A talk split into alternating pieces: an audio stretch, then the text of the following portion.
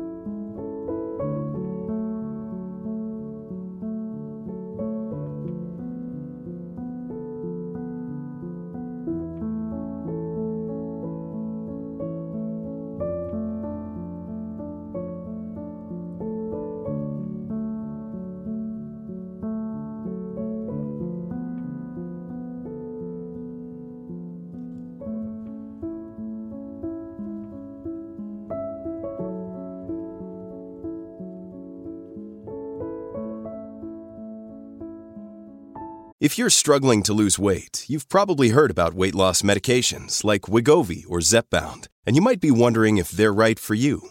Meet PlushCare, a leading telehealth provider with doctors who are there for you day and night to partner with you in your weight loss journey.